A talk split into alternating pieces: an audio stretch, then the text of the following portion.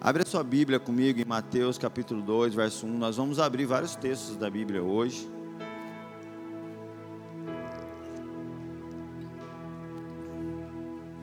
E a série é sobre o reino de Deus. E hoje nós vamos trabalhar basicamente dando início para entender o que é o reino de Deus. É, é impressionante como boa parte dos cristãos não tem entendimento sobre o que é o reino de Deus. É uma visão meio turva, um pouco confusa muitas vezes, e isso é preocupante porque quando nós pensamos na realidade que a primeira pregação e a primeira frase, a primeira mensagem que os evangelhos mostram que Jesus anunciou é: é chegada até vós o reino dos céus, é chegada até vós o reino de Deus. E nós, como cristãos, não temos, não temos clareza do que é esse reino, é, no mínimo, preocupante. Então, nós, nós entendendo que o nosso trabalho aqui, como comunidade, Igreja Sal, é trabalhar para criar essas bases, esses alicerces, porque o fundamento é Cristo. E se a gente edificar sobre a rocha, que é Jesus, nós suportaremos as circunstâncias, tudo que pode nos acontecer. Agora, se estamos edificando sobre areia, qualquer coisa vai levar a nossa fé, vai levar tudo que nós construímos. Então, fundamento, alicerce, são entendimentos fundamentais do que é o Evangelho. E hoje nós vamos falar de algo extremamente fundamental. Se a minha mensagem não ficar clara para você, fica tranquilo, vai ter mais oito. Que no decorrer das mensagens aí, eu creio que Deus vai nos capacitar e nós teremos clareza do que é o reino de Deus.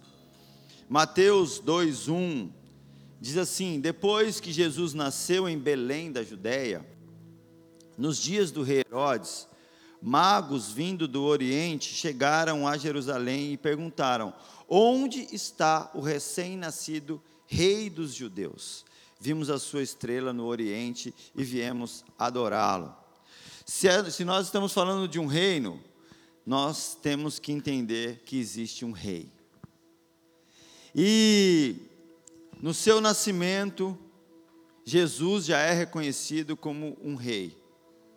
Nós sabemos que talvez é, essa concepção de rei é um pouco é, confusa na cabeça de muitos, porque na nossa na nossa, na nossa realidade natural e humana, o que nós pensamos a respeito de um rei não condiz muito com a realidade do reino dos céus, com o reino de Deus. Alguns exemplos a respeito do rei, desse reino que nós estamos falando nessa manhã, é que ele nasceu num lugar desprezível.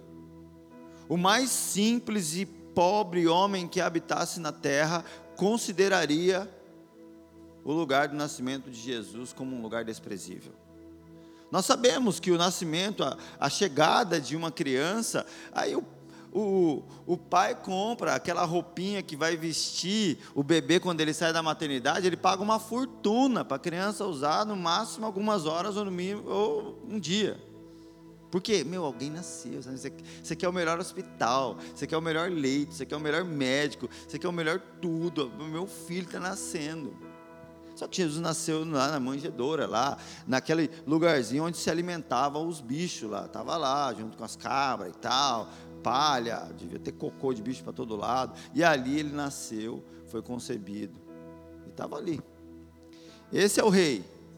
Por que, que ele nasceu nesse lugar? Porque José e Maria estavam indo e não encontrou lugar em nenhuma hospedaria. Você entende que nós estamos falando desse rei e não foi encontrado lugar na terra para que ele pudesse nascer. Não houve uma casa que o recebesse, não houve uma hospedaria que eh, tivesse uma vaga para ele. Então, assim é o início do nascimento do rei. E isso é totalmente assim, é, confrontador e o inverso do, da realidade que nós temos naturalmente na terra. Nós estamos falando do, do, de um rei lá da Inglaterra, o mundo para para ele nascer. Na realidade, o mundo não deu espaço para o rei Jesus nascer. E ele teve que nascer numa manjedoura. E esse rei viveu entre os homens, ele anunciou o seu reino e ele demonstrou o seu reino com poder. Nós vemos ali nos evangelhos muitas mostras do poder desse reino, quando Jesus demonstra na prática que o reino dele é um reino que está sobre toda a terra e acima de todo e qualquer governo. Quando através de milagres e de sinais, Jesus fazia o que nenhum homem pode fazer. Quando ele curava um cego de nascença, curava um paralítico, quando ele multiplicava pães e peixes, quando ele fazia o mar parar, quando ele andava sobre as águas, quando ele demonstrava na prática que o seu reino estava acima das leis da física, das leis desse mundo, de tudo que envolve essa terra, porque é um reino que está acima. Ele demonstrou, e na sua mensagem,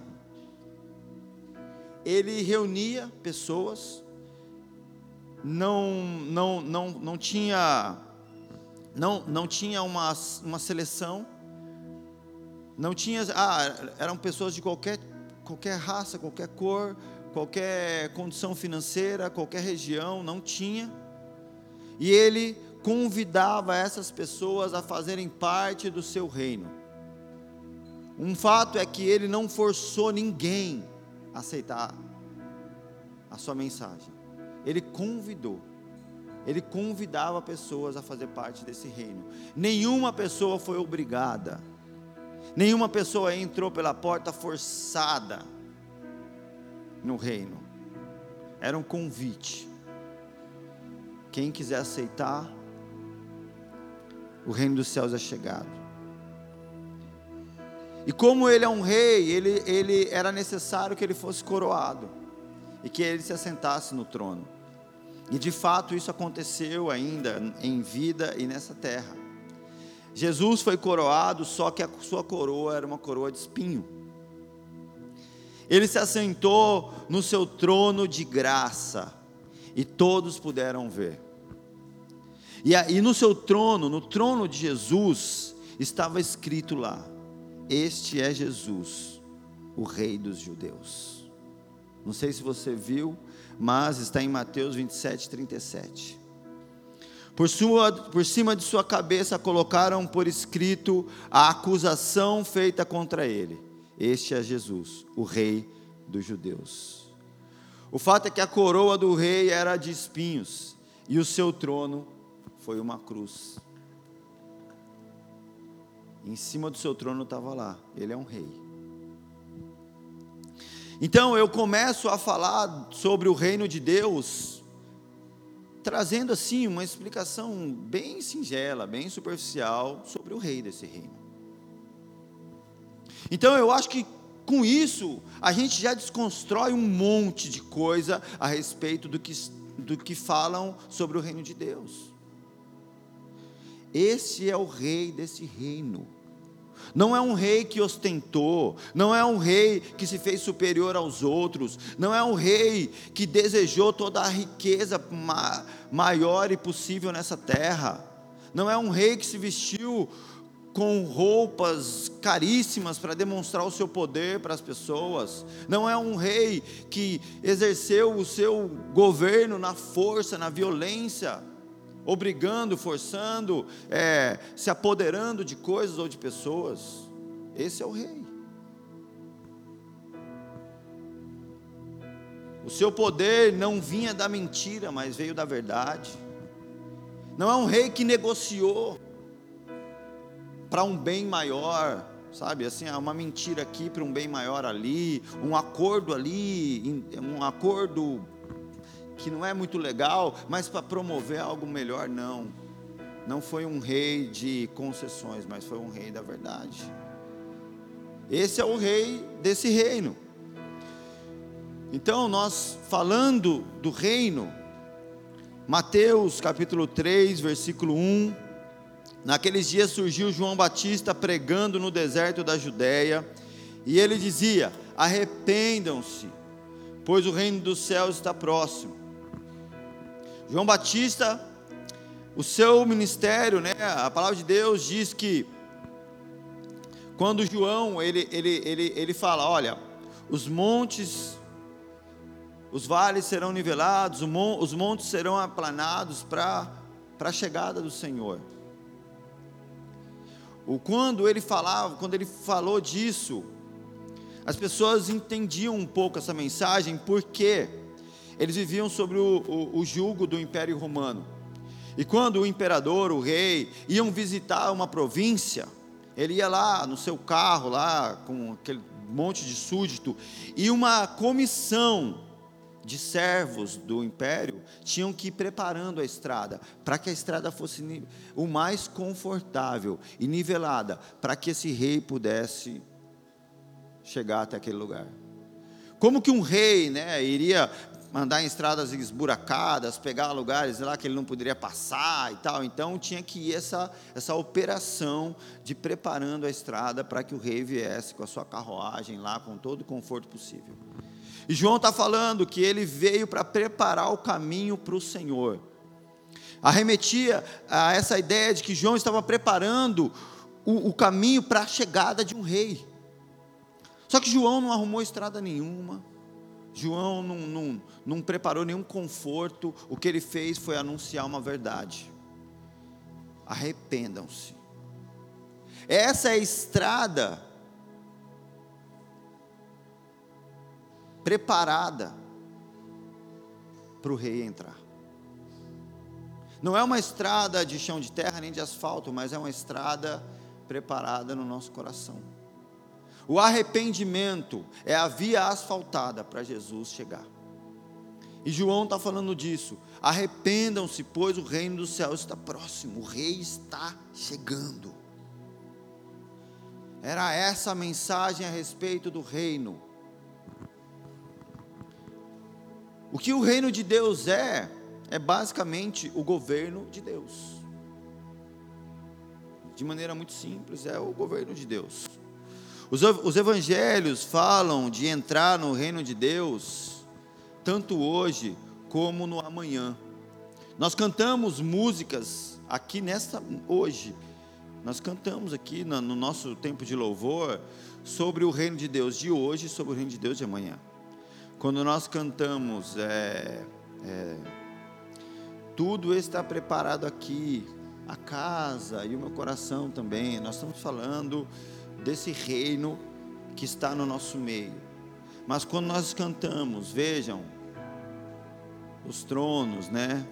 Todos se renderam, todos estão dobrados ao chão.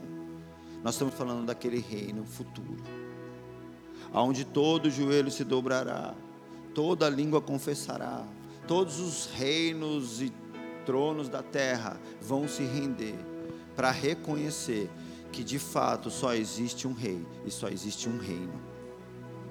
Então nós cantamos aqui sobre o reino hoje, sobre o reino amanhã. Talvez a nossa falta de entendimento do que é o reino simplesmente faz a gente cantar, sem entender o que estamos cantando.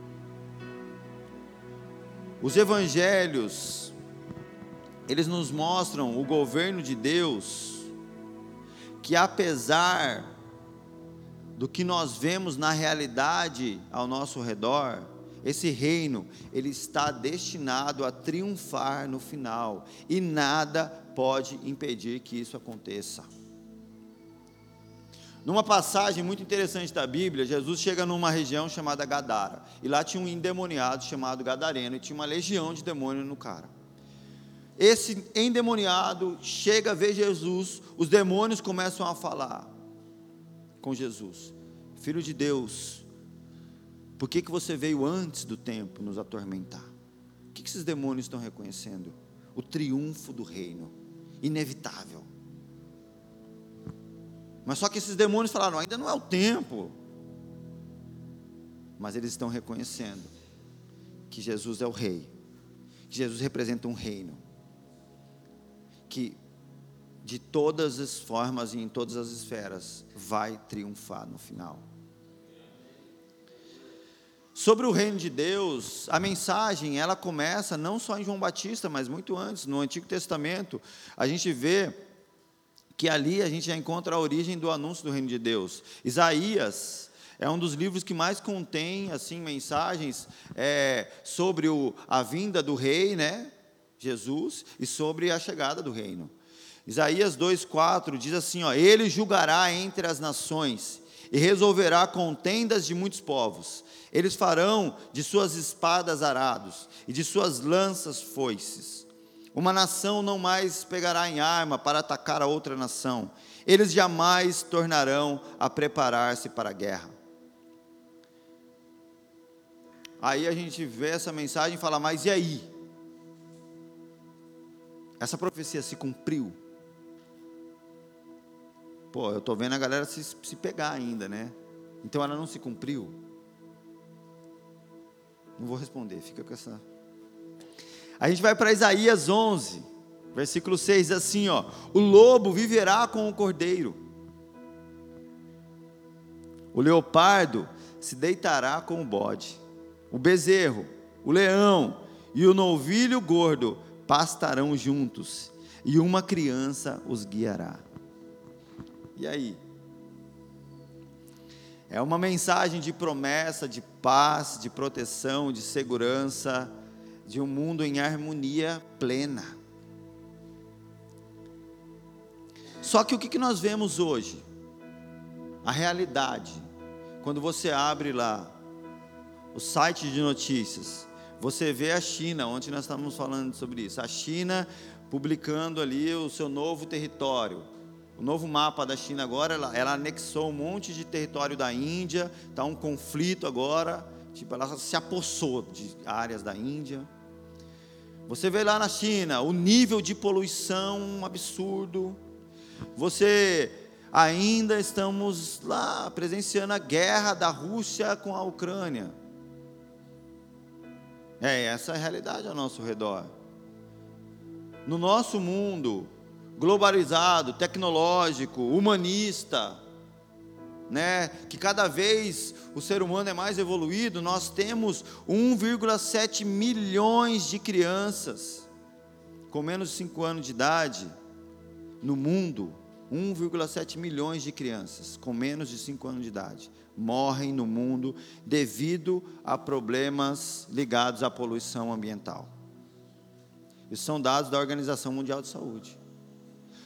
Só que nós somos tão evoluídos que será que a gente está pensando na poluição ambiental? Nós evoluímos, sabe para quê? Para cada vez nos tornarmos mais egoístas.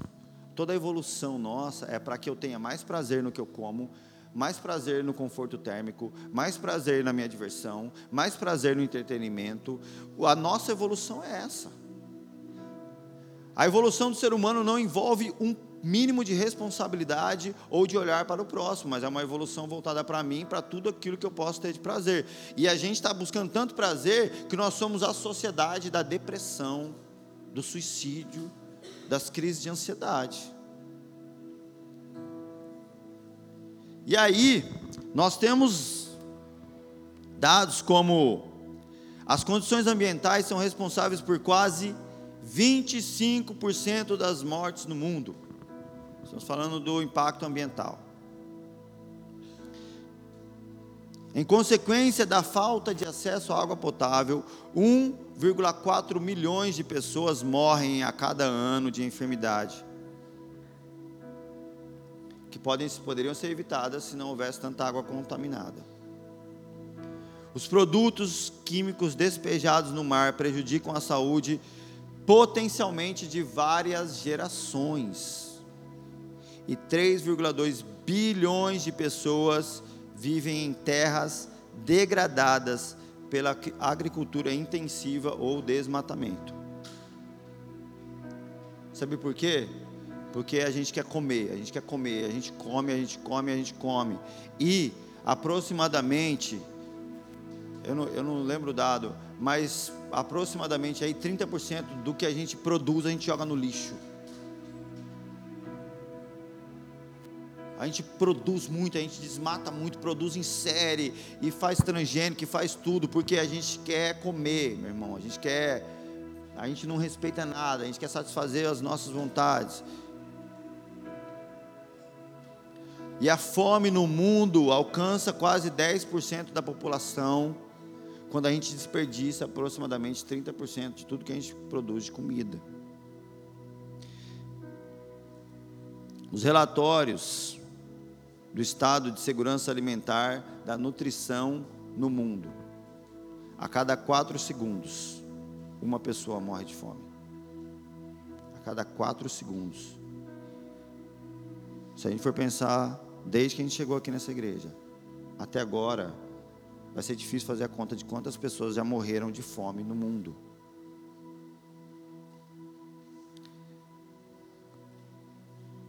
E aí a gente fala assim, puxa, e aí? Eu acho que quando muitos cristãos têm a tendência de olhar para essa realidade global, essa realidade social que nós vivemos e falar assim, é isso aí, meu. É, esse mundo já era, está perdido e não tem mais jeito. Gente, eu vou falar para vocês basicamente o início da minha conversão. Eu era da presidência de uma organização não governamental chamada Instituto Jequitibá, uma, uma ONG ambientalista eu comecei no trabalho social com aproximadamente 16 para 17 anos. Eu era, eu me dedicava integralmente. Com 17 anos, gente, eu tinha uma bicicleta, morava numa casa lá, meio que invadida, com mais três amigos, e a gente militava pelas causas sociais. Eu vendia uns livros lá para conseguir comer, comia do jeito que dava, caçava fruta na rua, e assim eu fui. Eu aprendi a fazer artesanato porque eu, era uma maneira de eu me sustentar no movimento social eu era presidente do Comitê de Solidariedade das Vítimas de Áreas Contaminadas. Sempre era um problema para mim me apresentar. Eu tinha que ficar falando esse nome grande. E a gente trabalhava diretamente com o relatório das águas no Brasil. Então eu me aprofundei assim, eu não tinha Jesus, e eu me aprofundei muito no conhecimento das questões ambientais. E eu me lembro que teve um livro que mexeu muito comigo, que é um livro de um professor da Universidade da Bahia, é um livro, o título era mais ou menos A Teia Ecológica. Eu não lembro desse autor. E ele mostra assim, ele fazia a ligação dos impactos ambientais, do, por exemplo, do, do, do lixo daqui com o derretimento da geleira lá no Polo Norte, tal, como o mundo é um bioma, é um ecossistema único, então não existe uma, um, uma, uma, uma, degradação isolada. O que eu faço aqui afeta, uma hora vai afetar.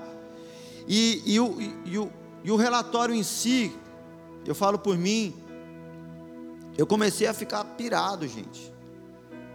Chegou um momento que eu ia para aquelas palestras lá, com todo respeito. Nós falava que era os melancia, né? Comunista por dentro, né? Vermelho e verde por fora. Me perdoa se tem alguém ambientalista ou comunista aqui. Mas era um bando de ideologia sem sentido, meu amigo. Chegou uma hora que eu olhava para aquilo e falava, cara, que papagaiada, meu, o que, que eu estou fazendo? E eu não via esperança, porque é só ideias que não vai levar para lugar nenhum. Ah, nós não vamos salvar esse planeta, meu amigo. O bagulho está louco. E sem falar na, na maneira como o ser humano consome, a nossa maneira de viver impede qualquer tipo de restauração do planeta no sentido ambiental. Me desculpa ser pessimista desse jeito, mas eu estou sendo realista. Ah, mas e se a gente plantar árvore? E se a gente parar? Meu amigo, você não vai abandonar o seu carro, você não vai abandonar o McFlurry. E você acha que você vai restaurar o planeta? Você acha que você vai deixar de, de usar tudo, a tecnologia, o iPhone, o i, o i não sei o que, o i da onde, a roupa que você não tem ideia da onde vem, o, da onde estão jogando o lixo que foi tingido a sua calça jeans todo o dejeito industrial que produz todos esses acessórios que a gente usa na nossa vida, todo esse tanto de coisa que a gente carrega, os sucrilhos. Quem vai abandonar sucrilhos? Miguel, se tirar os sucrilhos dele, ele morre. No, o nosso estilo de vida, o nosso padrão, ele não favorece o planeta. Então, eu lá, com 18 anos, imagina, pirei, pirei, gente, pirei, Falei, não tem jeito para esse planeta, não dou mais conta. Eu não dava mais conta de lidar com aquilo. Eu me lembro que eu fui numa palestra lá em, lá em Brasília, em Samambaia, era um auditório lá para falar. Foi uma experiência assim muito forte que eu tive. Eu já estava nessas crises de olhar tudo aquilo e não ver sentido para nada. Aí eu fui falar, eu subi assim no auditório. Eu lembro que tinha assim, tipo um crucifixo assim, todo meio torto assim, meio artístico lá. Eu olhei para aquilo e eu me lembrei que aquele camarada morreu um dia. E um dia antes eu estava no Senado lá numa reunião em Brasília. Uma mulher, não sei da onde, chegou em mim e falou: "Jesus te ama". Aquela mulher acabou comigo, porque daí depois eu não consegui falar. Cheguei lá, travei, não consegui falar nada, me apresentei e falei: "Ó, oh, gente, desculpa, eu vou e andando". A galera falou: O que, que você está louco? O que aconteceu? E tal. A partir daquele dia, eu falei: Olha, eu comecei a falar: Gente, não tem sentido. Isso aqui é uma viagem só e tal. O que, que eu fiz? Vendi tudo que eu tinha. Dei tudo que eu tinha embora. Catei uma mochila, montei meus artesanatos e falei: Mãe, eu vou pegar, vou achar uma praia no meio do nada, numa vila de pescador. Vou invadir uma terra. Depois de cinco anos eu uso capião, vai ser minha. Essa é a minha ideia. E vou morar lá até eu morrer. Eu não dou conta de viver mais nesse mundo.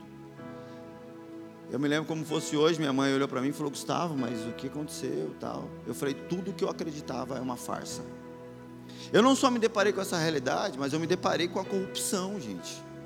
Com a corrupção política, com os interesses. Eu vendo crianças morrendo de câncer, porque a Dupont, a Cargill, a Petrobras estava poluindo lá a região agrícola dos caras. E os ambientalistas negociando para ganhar grana das empresas para poder trocar de carro, entende? E a família lá. Gente, boa parte das ONGs ambientais são criadas pelas próprias indústrias poluidoras só para maquiar o desastre. Essa é a realidade que me fez ir para a rua. Então eu falei, vou ser hippie, e fui. E aí a história prossegue, né? Então muitos olham para essa realidade do mundo e falam: Meu, não tem jeito esse mundo. Então o que, que a gente faz? Vamos esperar Jesus voltar, porque acabou só vai, e aí a gente aguarda um reino que virá, por conta desse cenário caótico. E a minha conversão foi olhar para a Bíblia e começar. Eu não me converti porque o Espírito Santo me pegou.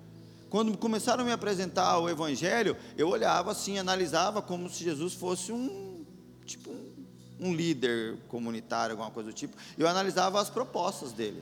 Tá, e aí eu cheguei à conclusão de que a única proposta para mim, social, que fez sentido foi a de Jesus. E aquilo pegou meu coração. Só que quando nós olhamos para esse cenário e falar, não, já era só na volta de Jesus, é errado também. Porque nós estamos na esperança do reino amanhã, mas Jesus falou de um reino hoje.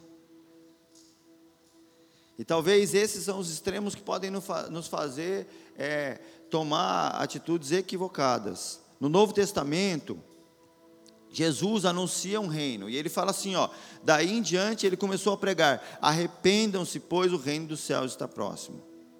A mensagem de Jesus buscava ensinar aos homens como entrar nesse reino.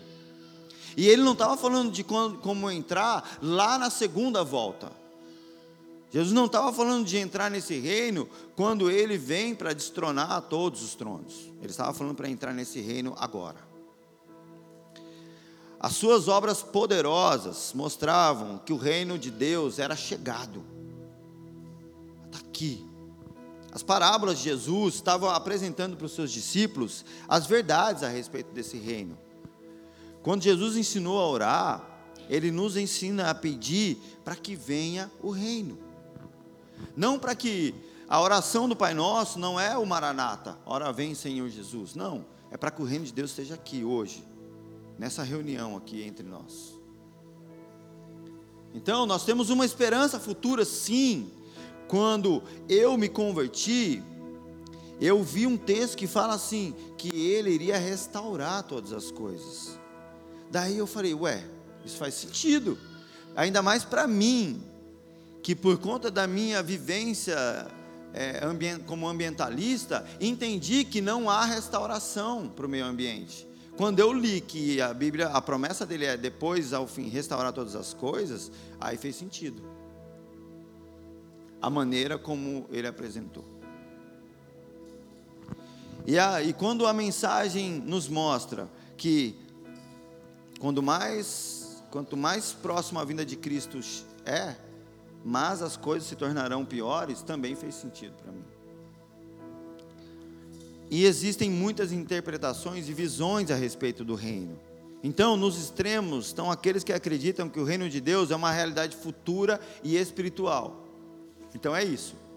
Tipo assim, gente, a gente não se envolve com nada.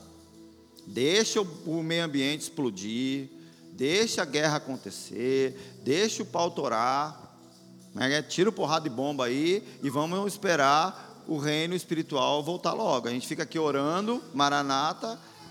Tem gente que é assim.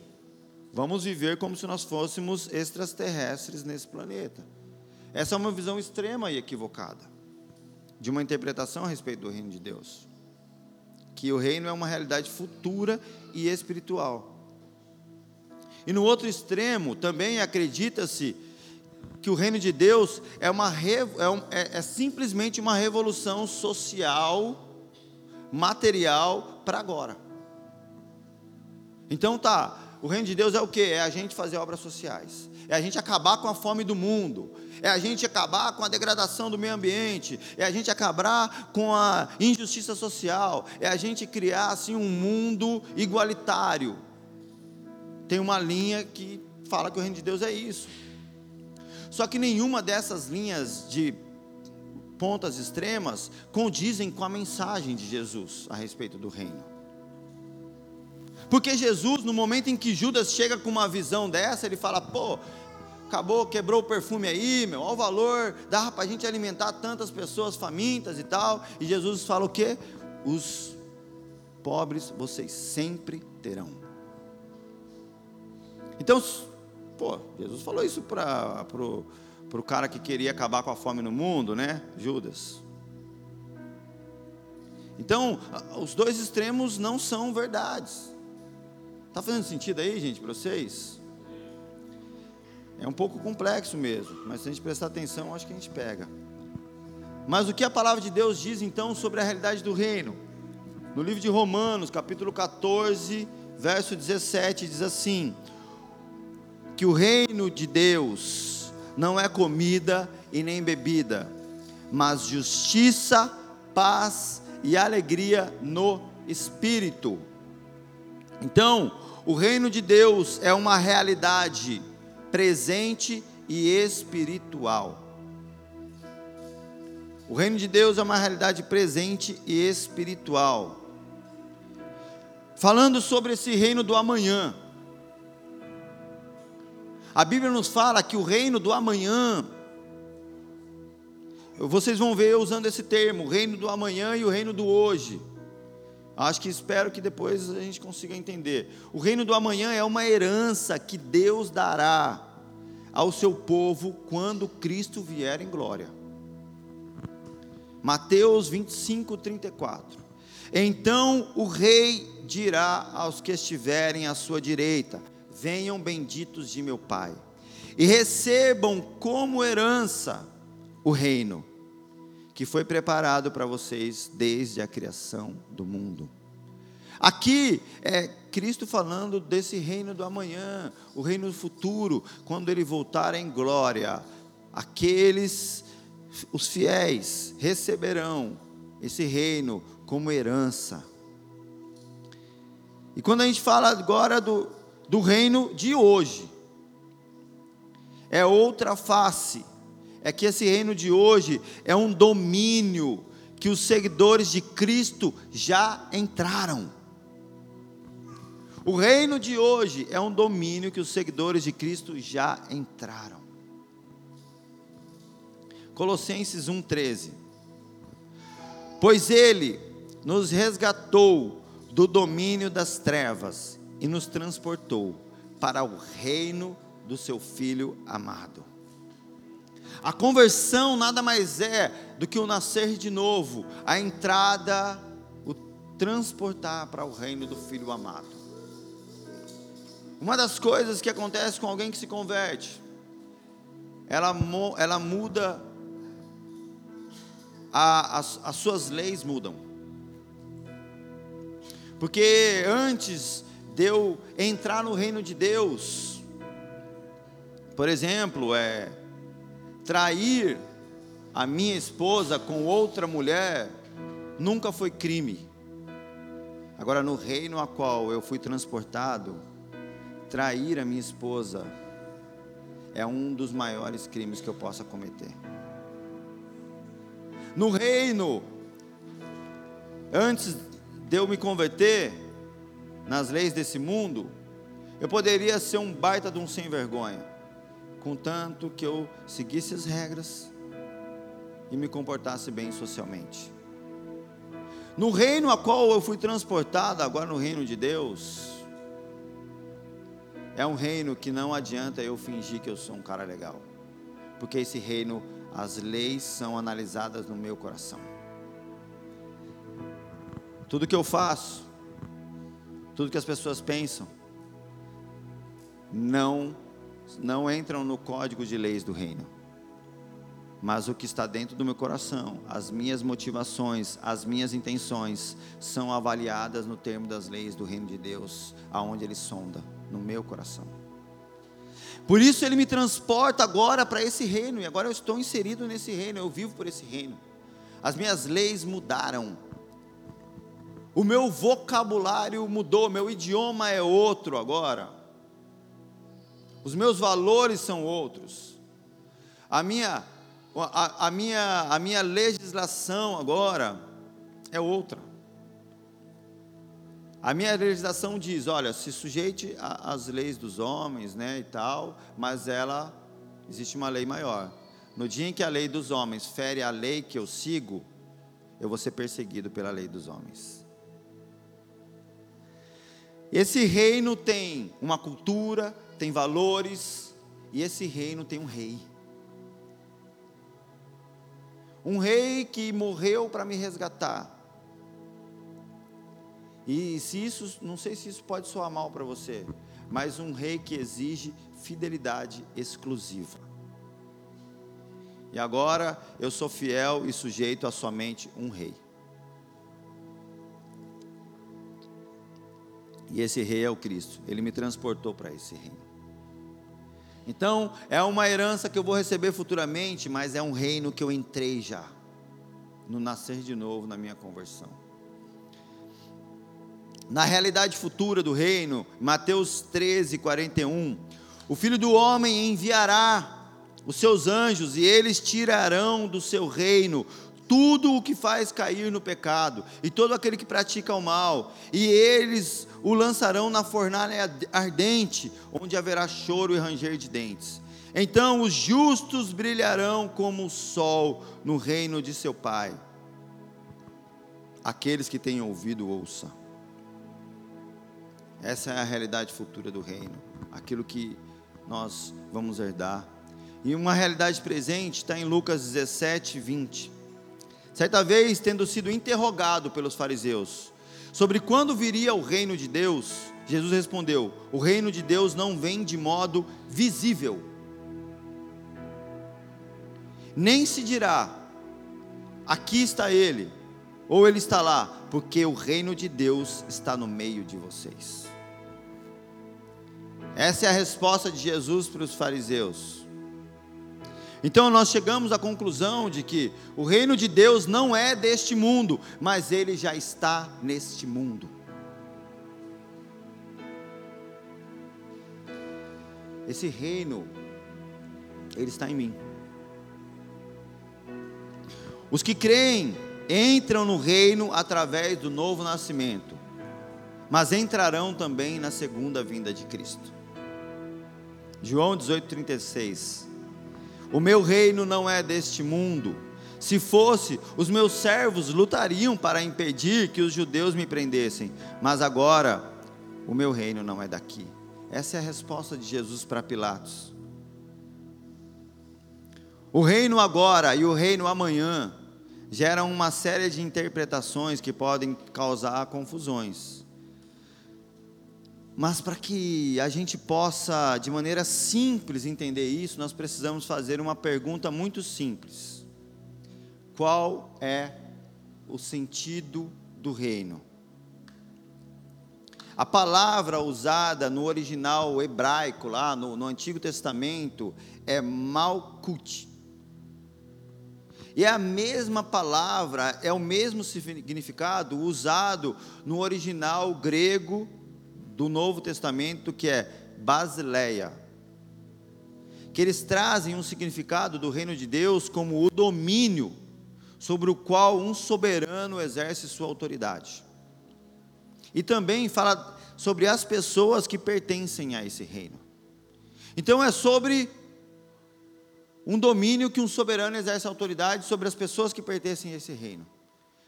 Não trata de uma localidade física.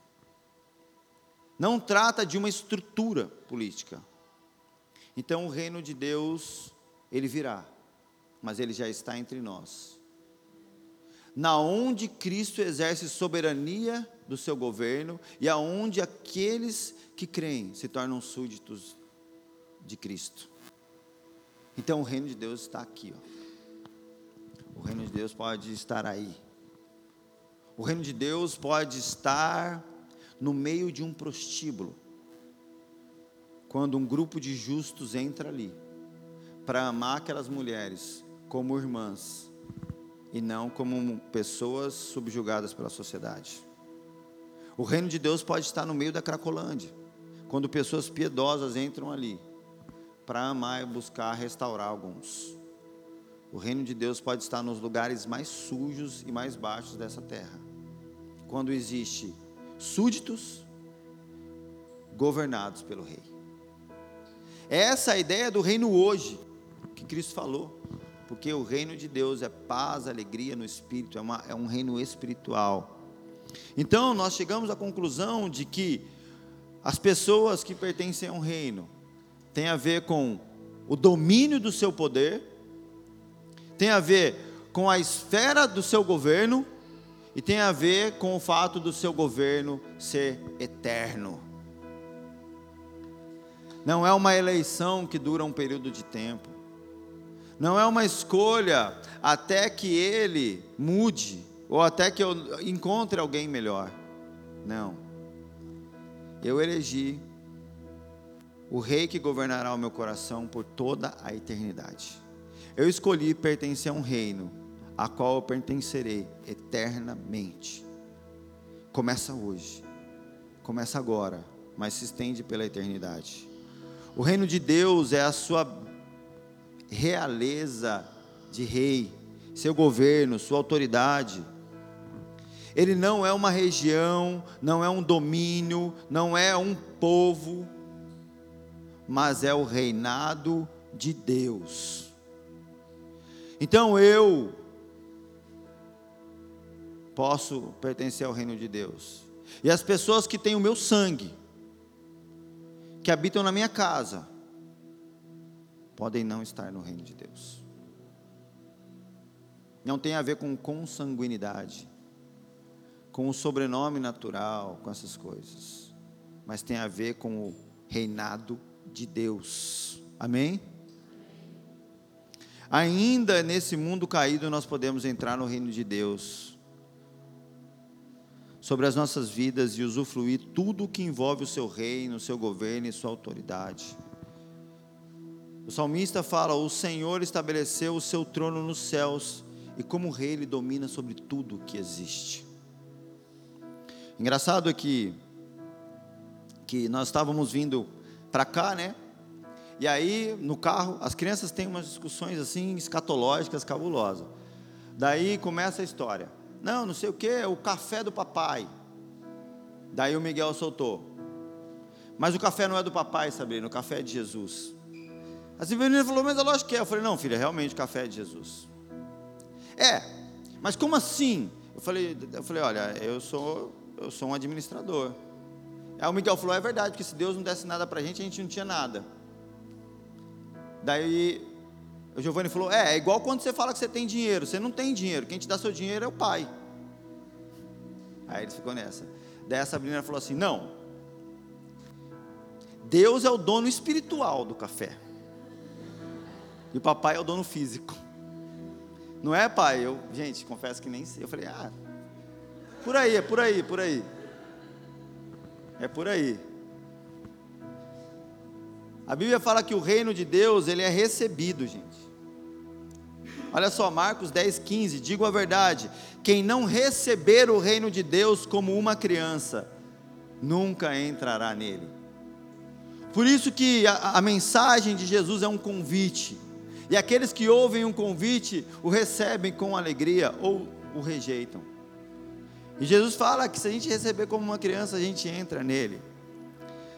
A Bíblia afirma três coisas a respeito do reino. O reino é o reinado de Deus.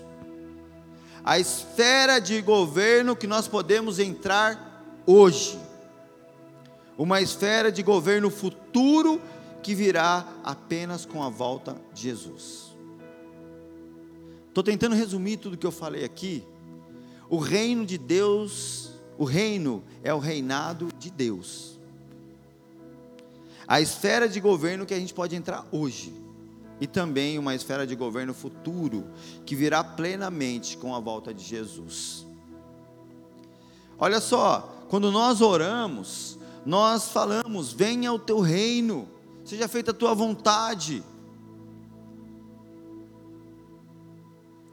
Hoje, mas nós também pedimos que, mesmo em meio às lutas, contra a nossa natureza caída, contra a nossa natureza pecadora, diante de todo o mundo ao nosso redor, o mundo tenebroso, seja feita a vontade do Rei aqui e agora. Sabe, eu olho para dentro de mim e vejo valores, e vejo desejos, e vejo intenções que não condizem com o reino de Deus. E aí eu oro, seja feita a tua vontade, Senhor, venha o teu reino sobre mim. Sabe? Aquela vontade de xingar, aquela vontade de brigar, de bater, a, a vontade de trair que vem no coração. A gente fala, Senhor, vem o teu reino, porque essas não são as leis do teu reino, esses não são os valores, essa não é a cultura do reino. Então nós oramos para que o hoje venha o reino. Nós oramos sobre a miséria, oramos por essas pessoas que estão morrendo de fome, por essas crianças, pela degradação do planeta, pelo que for, e pedimos, Senhor, venha ao teu reino, porque não tem como. Se o reino de Deus habita em nós, nós vamos manifestar a expressão de amor, de compaixão, e a nossa ideia de reino agora é aliviar a dor dos que sofrem e anunciar o reino futuro àqueles que perecem. Eu não tenho a intenção de acabar com a fome do mundo, mas eu posso saciar a fome de um faminto e ainda por cima anunciar um reino eterno para ele, que ele vai poder entrar hoje e depois viver eternamente nesse reino. E no amanhã nós temos esperança, gente. Quando nós falamos do reino de amanhã, nós temos esperança em meio a esse mundo louco, sabendo que o reino virá. Deus estabelecerá o seu governo. Todas as coisas serão restauradas.